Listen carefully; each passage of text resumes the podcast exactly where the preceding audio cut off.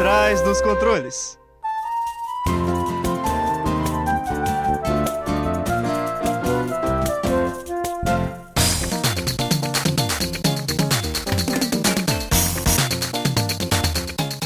Fala ouvinte, seja bem-vindo a mais um episódio do Por Trás dos Controles, o programa que pluga você no mundo dos jogos.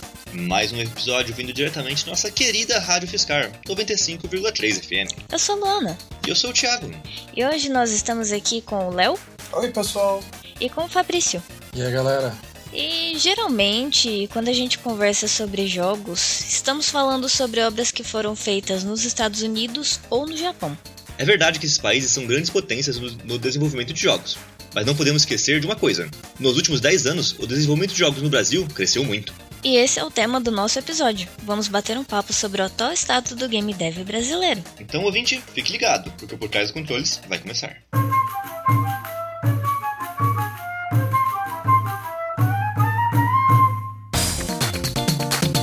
Você está ouvindo Por Trás dos Controles, o programa que pluga você no mundo dos jogos. Bom, antes de começar a gravar esse episódio, esse aqui é a nossa segunda vez que a gente está conversando sobre Brasil nos jogos. Antes a gente teve um outro episódio que foi um episódio histórico, então a gente falou desde o primeiro jogo brasileiro até como que estava a, a indústria naquele momento.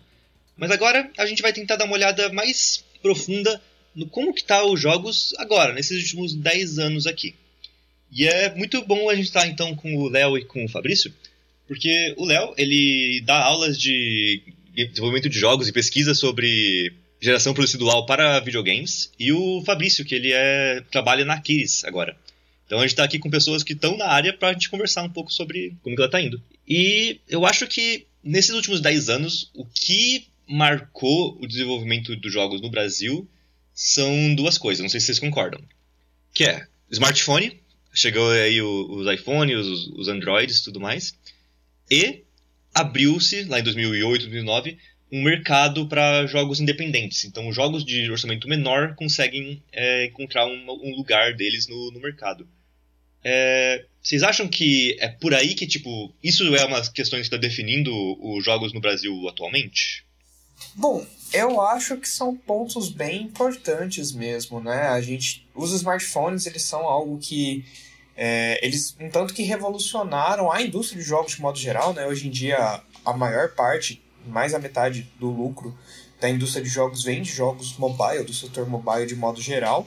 E boa parte disso vem por causa da facilidade de acesso, né? Que hoje em dia até as pessoas com menos acesso à renda têm algum tipo de smartphone que às vezes conseguem jogar boa parte dos jogos, né? E a gente, não só no Brasil, como vários países em desenvolvimento, como Índia, China, o, os jogos de smartphone acabam sendo um foco grande do público consumidor e, claro, os desenvolvedores muitas vezes olham para isso e falam, beleza, a gente tem um público consumidor forte de mobile, vamos atacar, né, o mobile.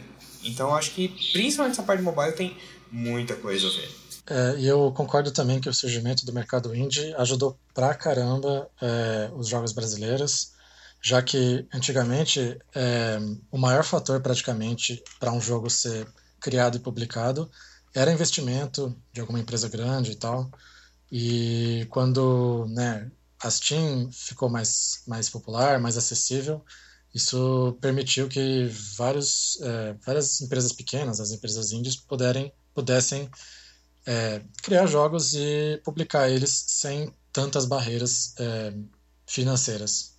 Pegando um adendo aí da Steam, né, eu acho que ela foi um marco da indústria brasileira, que foi quando os jogos começaram a ter um preço competitivo, né, com o que o brasileiro ganha, com conversão de dólar mais barata e, e coisas assim, porque querendo ou não, hoje em dia um jogo AAA tá até mais barato do que era antigamente, mas é quase um terço de um salário mínimo, né? Antigamente, dependendo do jogo, se ia comprar para o seu 64, para o seu SNES, era meio salário mínimo quase. Então, a Steam revolucionou, revolucionou muito o fato do, do brasileiro conseguir comprar jogo original, né? E, e o próprio brasileiro começar a movimentar a indústria, né?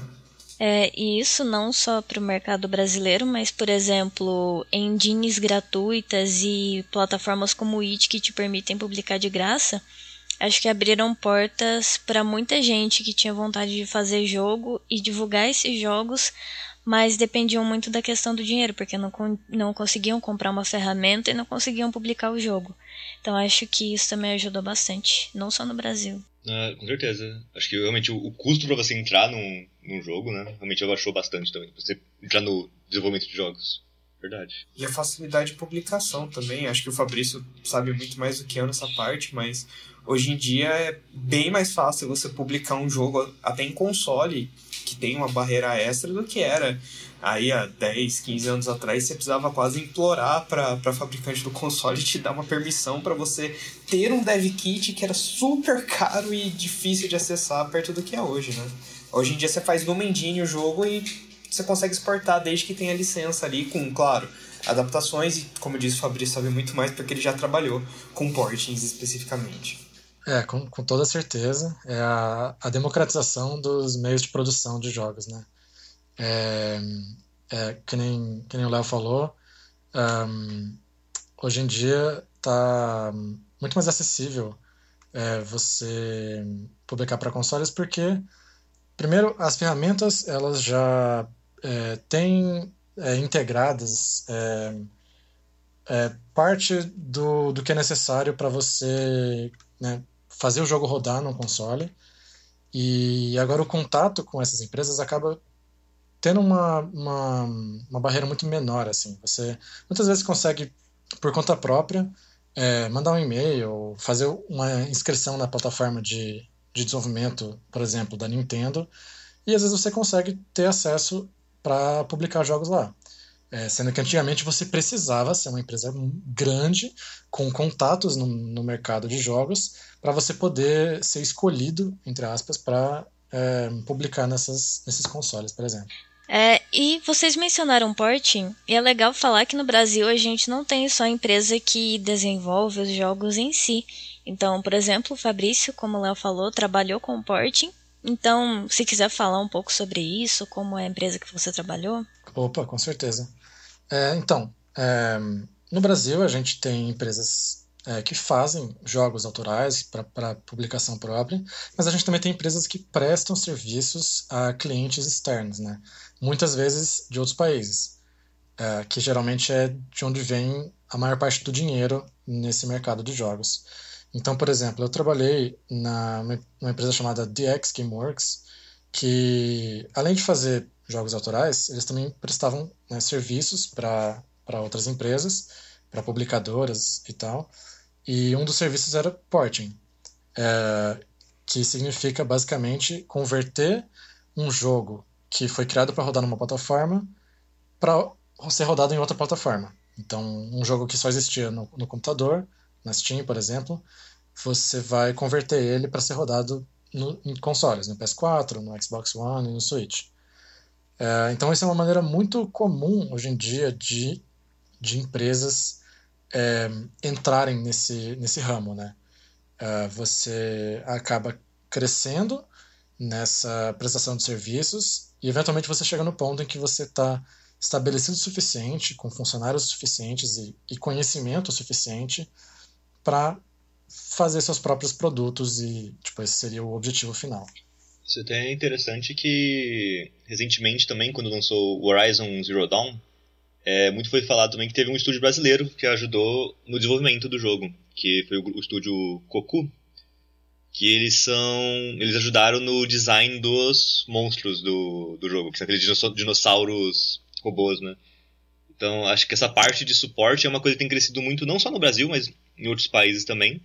No momento em que jogos estão ficando cada vez mais difícil, mesmo jogos AAA, cada vez mais difícil de serem produzidos, a gente tem vi visto muito disso, né? De que estúdios estão sendo formados não para criar o seu próprio jogo, mas realmente para tipo ajudar outros estúdios, né? Isso é uma realidade que está aparecendo aqui no Brasil também. Ah, sim, essa parte de outsourcing, né, que o pessoal chama, que é contratar empresas de fora para fazer um pedaço específico, é bem comum em jogo AAA. A grande maioria dos jogos AAA usam várias empresas de outsourcing. Eu lembro inclusive do caso de, de um artista 3D brasileiro aqui, que, que eu conheço, que ele foi trabalhar num estúdio já faz uns 7, 8 anos isso, mas no estúdio da Indonésia, se eu não me engano, que fazia modelo 3D pro Dark Souls, eu acho que era na época, ou Demon Souls, eu não lembro. E aí, tipo, foi quase a entrada dele, né, na carreira foi no estúdio estrangeiro de outsourcing, mais para coisa da Square, eu acho que era, da época. Então, assim, muito doido. É, é muito comum em países, digamos, subdesenvolvidos é, surgirem essas empresas de outsourcing, né, de prestação de serviço, especialmente no sul e sudeste asiático. E na América do Sul também. E uma outra coisa que tem acontecido nesses últimos 10 anos é que agora você tem algumas empresas que estão no Brasil que já estão um pouco mais velhas. Com mais velhas, quer dizer, um pouco mais consolidadas, né? Tipo, nenhum estúdio tá 100% seguro. Ele sempre tem uma, um problema ali, porque desenvolvimento de jogos é uma coisa arriscada. Mas hoje a gente já consegue olhar para alguns estúdios brasileiros que estão aí faz um tempo que você fala, ah, peraí, estúdio brasileiro tá aqui e tá crescendo. Que é o caso da Aquiles, que o, o Fabrício está trabalhando agora mas também a Behold, a Taps, a Oplon também, que fazia jogos. que fez um MMO muito tempo atrás, agora tá fazendo um, um, uma espécie de MOBA. MOBA. Isso é uma coisa interessante também, né? Tipo, agora você consegue apontar para algumas empresas que estão, tipo, funcionando e não estão dando sinais de que vão sumir de repente, assim, né? O, eu, eu, acho isso bem legal, porque no segundo censo que teve da indústria de jogos, que foi em 2017, eles divulgaram no Big, até eu tava lá, é, um dos pontos que eles comentaram é isso, que a indústria está finalmente começando a dar sinais de amadurecimento, no sentido que a gente tinha muita indústria que surgia e morria em dois, três, quatro anos por problema de administração, de marketing, né? De, de ter essa maturidade de entender que fazer jogo não é uma brincadeira, um projeto ali de fim de semana que vai dar certo aí se fizer de qualquer jeito e que é um negócio sério né? E aí algumas empresas, né, como a Quiris, que nem a gente disse, entenderam esse negócio faz tempo, só que agora parece que mais empresas estão começando a entender. A gente está tendo mais empresas que estão vivas há 3, 4, 5 anos, que já é algum grau de estabilidade, né? E aí acho que o Fabrício tem mais aí do que falar sobre essas empresas mais antigas que eu, né? Pois é, é eu vou fazer um ponto que é, acho legal notar que nunca esse crescimento, né, essa explosão é tipo do dia para noite assim. É sempre um crescimento gradual ao longo de vários anos assim e que eventualmente leva as empresas a ficarem consolidadas. Uh, como por exemplo é o caso daqueles, né, uh, que é onde eu trabalho atualmente como programador. Um, eles começaram fazendo serious games para para clientes, né? Uh, e e aí o primeiro jogo que estourou deles foi o Horizon Chase, uh, que é um jogo inspirado em jogos de corrida retrô, é, né, de arcades antigamente. E, e ele estourou, ficou super popular e tal. É, fizeram até uma versão turbo, que foi lançada em consoles, é, e ainda recebe suporte até hoje. Uh, eventualmente eles conseguiram assegurar um, uma parceria com a, a Warner para fazer um jogo é, do Looney Tunes, que também é, é para celulares e até hoje é, recebe conteúdo, chama é, Looney Tunes World of Mayhem. Um, e agora o jogo mais recente da, da empresa, que lançou faz poucos meses, que é o Wonderbox, que é um jogo também que foi feito com parceria com a Apple, que para ser publicado no Apple Arcade. E ele é basicamente um criador de aventuras uh, em que você pode compartilhar com outros jogadores pelo mundo e jogar aventuras de outras pessoas. Então, teve toda uma jornada ao longo de vários anos, assim, acho que é, tem quase 15 anos a empresa. É, e, e hoje estamos né, aqui. E eu acho muito interessante olhar para trás né, nessa jornada. E com o crescimento do, do, da indústria de desenvolvimento de jogo no Brasil, claro que a gente vai recebendo muitas empresas indie e muitos novos desenvolvedores. E acho que seria legal a gente mencionar algumas empresas que estão parecendo bastante promissoras e estão fazendo um certo sucesso, não só no Brasil, como lá fora também. Acho que se a gente pode falar da Long Hat House, que fez o Dandara, que acabou não sendo uma mega explosão, mas tipo, muitas pessoas começaram a falar dele, não só no Brasil, mas no mundo inteiro. pessoal da Mad Mimic, que fez aquele No Heroes Here, e agora lançou o Dandy Ace, eles estão muito, parecem muito interessantes. A Pockstrap, que acabou de lançar o Dodgeball Academia e tinha lançado o Ninjin. Inclusive, esse Ninjin eles fizeram uma parceria com o Cartoon Network Brasil e lançaram uma, uma série de, de animação no Cartoon Network. Isso tá mostrando que é uma então, galera nova aí. E também o Unsighted, que acabou de lançar, do, do Pixel Punk, que tá sendo um queridinho meu, eu tô adorando jogar ele. é, acho que é interessante ver que realmente parece que com as engines é, barateando, com o melhor acesso à publicação, a gente tá soltando uns, id, uns indies muito, muito, muito interessantes. Alguém quer falar dessas empresas promissoras por enquanto? É, eu quero apontar um ponto interessante que dois desses jogos é, indies, né, que, que, foi, que é o Unsighted e o Dodgeball Academia, ambos foram publicados pela é, Humble Bundle, né, a seção de, de jogos de, deles, que é a Humble Games. E, e assim, eu acho que antigamente você não, não pensaria que empresas muito pequenas de, de desenvolvedores brasileiros iriam ser é, iriam fazer parceria com publicadoras de nome conhecido, relevante como a Humble. É, e hoje em dia isso é uma realidade, né? A gente, e, e, só esse ano, dois jogos publicados pela Humble e tenho certeza que muitos mais vão, virão. Isso é uma coisa é, bem interessante mesmo, que a gente tem é, visto que tá rolando bastante, não diria bastante, mas está sendo bem notável, investimento internacional em estúdio brasileiro, né? E isso vem em boa hora por causa que atualmente a Ancine, que começou a, que é a Agência Nacional do Cinema, que começou a, a financiar jogos também, começou a parar com esse financiamento. Ele foi cortado, muitos financiamentos da Ancine em geral, aí o jogo foi cortado quase que completamente, eu, eu, eu me lembro bem. Então a gente acaba vendo que muito do investimento que está rolando está vindo de fora agora do, dos jogos brasileiros. Sim, isso é bem legal, né? A gente está conseguindo esse destaque, só que ainda assim é um ponto que a gente ainda tem muita desvantagem, né? Eu acho que, que é bom a gente comentar também que apesar de as coisas estarem melhorando e estarem ficando cada vez melhor, assim, ainda tem uma barreira muito grande comparada a pessoas, por exemplo, indies dos Estados Unidos, indies da Europa, do Canadá, da Ásia, né, Japão, China, porque a barreira que a gente enfrenta é muito marca deles, né? Geralmente com sorte a gente consegue uma publicadora ali para ajudar a gente a publicar o jogo, mas o custo de desenvolvimento muitas vezes é por conta do desenvolvedor.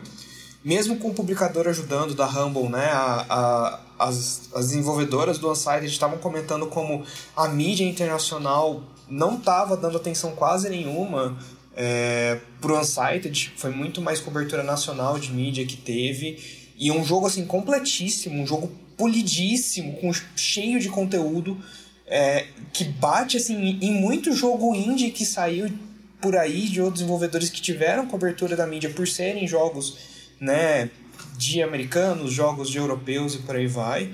Então, infelizmente, né, a gente, desenvolvedor brasileiro, da América Latina, de países em desenvolvimento de modo geral, a gente ainda tem uma barreira um pouco grande para para ter pé de igualdade mesmo, né, com essa galera, além da parte de cursos, por exemplo, né, que eles têm cursos voltados a empresas internas. Então tem faculdade lá que basicamente treina o cara para entrar no estágio na Blizzard.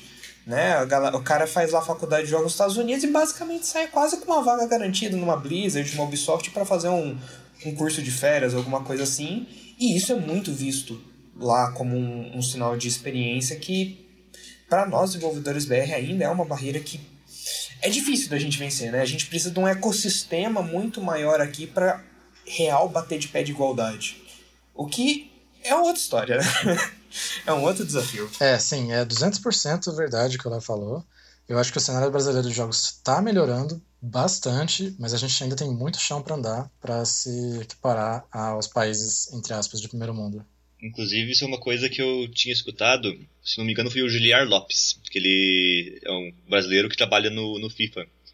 Que ele trabalha em jogos por muito tempo, ele não está só nesses últimos 10 anos que a gente está falando, não e ele comentou que ele sempre via uma espécie de reset na indústria nacional, que era assim, o desenvolvedor brasileiro, o artista brasileiro ficava muito, muito bom fazendo o jogo, Aí então ele saía do Brasil, o pessoal de fora contratava ele. E isso é uma coisa que a gente pode até ver é, no Celeste. Que o Celeste, é, quem não sabe, te, os artistas. É, três pessoas brasileiras trabalhando no Celeste: o, é a Mora, o Pedro e a Heidi. E no lado americano a gente teve a Mad e o Noah. Quando o Celeste lançou, eles decidiram fundir as duas empresas. Só que é aquilo, você imagina, ah, tem duas pessoas aqui, três lá, três pessoas aqui. Os, os dois vão vir para cá? E eles, não, por causa que até qualidade de vida, as coisas assim, nos no outros países, estão um pouco melhores. Então, se a indústria está melhor lá fora e a qualidade de vida está melhor lá fora, é bem comum que o pessoal que fica muito bom aqui acaba saindo do Brasil. E isso acaba dando um problema, porque mesmo essas, essas empresas mais velhas que a gente falou antes, dizem que elas têm um pouco de dificuldade de manter os seniors deles, né? Que acaba atrapalhando de fazer projetos maiores, né? Eu acho que isso, essa tendência de do, das pessoas que vão ficando mais experientes irem para fora, só vai diminuindo as chances da nossa indústria crescer. O que é muito triste. Eu gostaria muito de ver uma indústria de desenvolvimento de jogos do Brasil crescendo e a gente mostrando nossa cultura através dos nossos jogos, mas desse jeito vai ficando complicado. E assim, não é culpa de quem sai, é culpa do estado que a gente está nesse momento. Infelizmente, a fuga dos cérebros é algo corriqueiro, seja na indústria, seja na academia. Né? Eu aqui como doutorando, professor no CMC e afins, eu vejo isso fácil. É a oportunidade que uma pessoa com o mesmo grau de conhecimento e empenho esforço tem lá fora é muito maior que aqui dentro. O reconhecimento que a pessoa tem é, então, enquanto o Brasil, né, como país, não investir de fato na indústria, no conhecimento, na pesquisa, na formação das pessoas, em reter essas pessoas formadas, vai acabar acontecendo. Quem vai perder a oportunidade de ganhar o dobro, trabalhar menos e ter uma vida muito melhor do que só para ficar aqui por amor à pátria, né, galera? Amor à pátria tem, tem, tem limites, né? É complicado.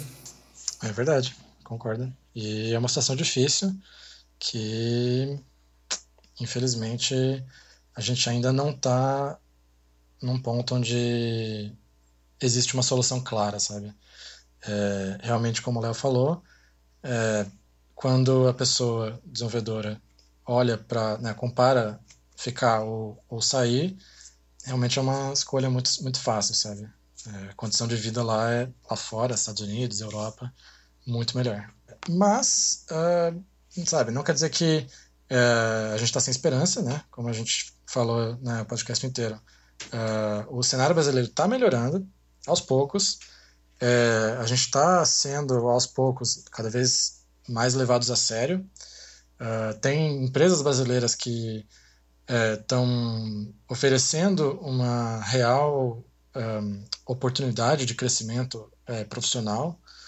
E, e eu acho que assim, hoje em dia pelo menos é uma opção você construir uma carreira aqui.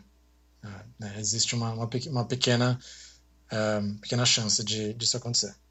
E o que, que, vocês acham da gente fechar falando sobre os nossos jogos favoritos brasileiros? Acho uma, uma ótima ideia. Não sei se é cedo demais para dizer isso, mas eu tô achando que talvez o Unsighted, que acabou de lançar, eu acho que é tão gostoso jogar ele, ele é impressionante o quão bom ele é.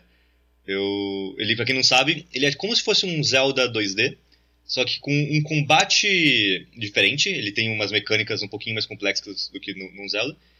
E um mundo interconectado que você pode escolher a rota que você quiser para atravessar ele. Inclusive, é recomendado que você jogue uma vez, jogue outra vez para tentar os outros caminhos, tentar outra, outros é, lugares que você pode encontrar as coisas. Eu acho que o Unsighted parece tipo ele é um jogo muito divertido. Eu tô adorando ele.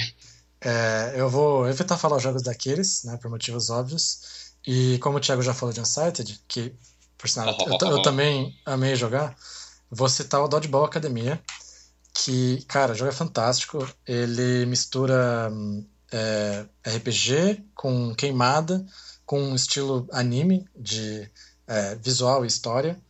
E é uma experiência muito divertida, a localização do jogo para português, né? É, tipo, por mais que o jogo seja brasileiro, ele foi feito em inglês e depois localizado. Cara, é fantástica, assim. Um, você se sente muito, muito feliz, assim, muito é, imerso na, naquele mundo de queimada e parece, sabe, uma criança jogando. É muito divertido. Eu gostei bastante de Unsided também. Tiveram alguns pontos, assim, que eu achei que poderiam ter ficado fora do jogo por feature creep, mas eu achei um jogo muito legal. Me, me lembrou muito jogar um Zeldinha, assim, 2D da, das coisas que eu gosto. É, é um jogo bem legal para fazer speedrunzinha e tal. Eu gosto desse tipo de jogo. Mas tem um outro jogo que eu gostei muito, que foi bem nostálgico para mim, que foi Kaze and the Wild Masks, que é basicamente um, uma homenagem assim a Donkey Kong Country, que eu acho que foi muito legal também. Eu acho que, que foi um jogo que foi bem gostosinho de jogar. É, talvez tenha faltado um pouco mais de investimento para a galera conseguir polir de fato e fazer um pouco mais de variedade, mas considerando que veio né, do Brasil e, e das dificuldades que a gente tem aqui, eu acho que foi um jogo muito legal também, muito bem feito. Né? É um dos meus que eu mais gosto, junto com o Sighted hoje em dia. E, bom, Horizon Chase eu também gosto bastante. Né? Eu não posso negar. E eu acho que eu sou a única aqui que ainda não jogou Unsighted, que decepção. Então eu vou puxar saco pra Dandara, que é um Metroidvania muito bem feito, tem um mundo muito legal, arte muito bonita. Fora a mecânica nova que eles fizeram, que você não anda normalmente, você meio que se atira nas paredes para completar o nível, fazer seu progresso. E ele é muito bonito, muito bem feito. E eu amo as referências à cultura brasileira que tem. Quando eu cheguei em uma sala e vi o Abapuru, eu fiquei muito feliz. Dandara é incrível. Joguem. Meu, gente, foi muito legal hoje. Eu gostei muito da gente ter falado dos desafios que a gente tem que resolver ainda e do e o tanto que a gente já andou. Mas, infelizmente, é hora de a gente encerrar o programa. Mas antes, vamos para os nossos recados. Siga o Fog nas nossas redes sociais. É só procurar por Fellowship of the Game no Facebook, Twitter, no Instagram ou no nosso site fog.icmc.usp.br. E se quiser ouvir o Por Trás dos Controles, é só entrar no site da Rádio Fiscar ou procurar pelo programa nos seus aplicativos de podcast favorito. Tem no Spotify, Apple Podcast, é só procurar que a gente tá lá. E esses foram os recados desbloqueados no momento. Gente, muito obrigado por terem vindo aqui. Eu acho que foi muito legal conversar com vocês. Eu gostei bastante. Muito obrigado, Thiago, pelo convite, pela conversa. Ótimo. Eu também agradeço bastante o convite. Como vocês sabem, eu adoro participar. então, Vamos ficando aqui por trás dos controles. Esperamos você na frente do rádio no próximo episódio. Obrigado a você que nos acompanhou até aqui. Vamos nos desligando e até a próxima fase.